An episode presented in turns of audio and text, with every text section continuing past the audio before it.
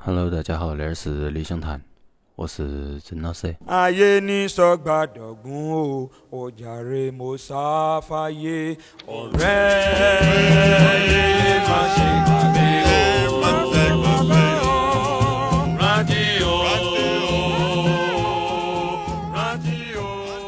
今天我们要放的歌也来自于一张专辑叫 african high life 那个 High Life 实际是一个音乐的风格。听了那张专辑过后，我去看它里面的内页介绍才晓得，它属于比较强节奏一点的那种非洲音乐。然后那张专辑的合奏 leader 是叫 Solomon Ilori，然后他是一个尼日利亚的呃打击乐手。然后他是从尼日利亚来到美国过后，和那个 Bunote 签的约，然后那是他在 Blue Note 发的他的第一张唱片。然后在那一张专辑里头，诶，他是原始的版本是有六首歌，然后后头他从 CD 再版了过后，他在里面加了三个曲目，啊，三个曲目都比较长，每一个首曲子都有十几分钟。那一盘儿我都不放那种相对比较长的，因为之前好像放的比较多。然后在他的新加的那三个曲子里头，还有比较出名的有 Donald Bird，呃，我们之前有一期节目讲了他的一张专辑叫《电鸟》，还有 Elvin Jones 跟到那个 Coltrane 相当出名的那个呃四重奏，他们里面的那个鼓手，大家如果有兴趣的话，可以去找来听。而那张专辑它是一个，我听之前哈，我以为它是比较 black，比较身份认同的，就是我们之前说的那种黑爵士，但是结果不是啊，结果是一个听起来非常欢快，或者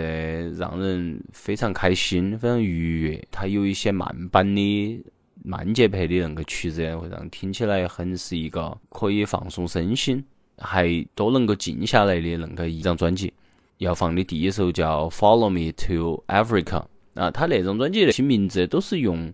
应该是尼日利亚语写的，所以我读不来。但那个曲子它它的本名儿都是《Follow Me to Africa》，它都没有用尼日利亚语。然后那一个曲子里面有非常强劲且非常典型的那个 Afro beat，都是那种非洲的那种节奏，包括他们的鼓点，他们用的打击乐器，有手鼓啊那些都有，大家都来听一下。这是一个很欢快的，可以让人跳起来的那个一个曲子。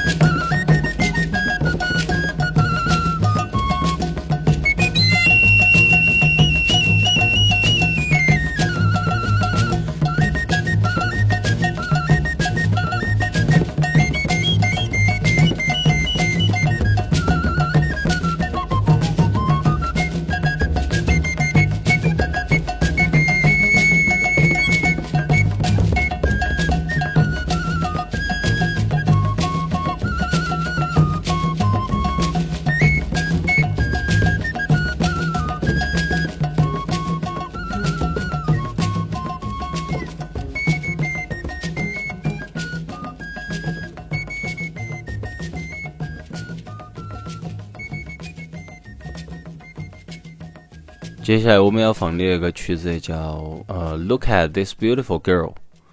嗯，那个所罗门他从尼日利亚来到美国过后，哎，他其实是一个音乐世家，他在尼日利亚都已经做出了一些成就。他后头来到美国，他的目的其实是为了啥？他是为了宣传，都是那种正经的非洲音乐。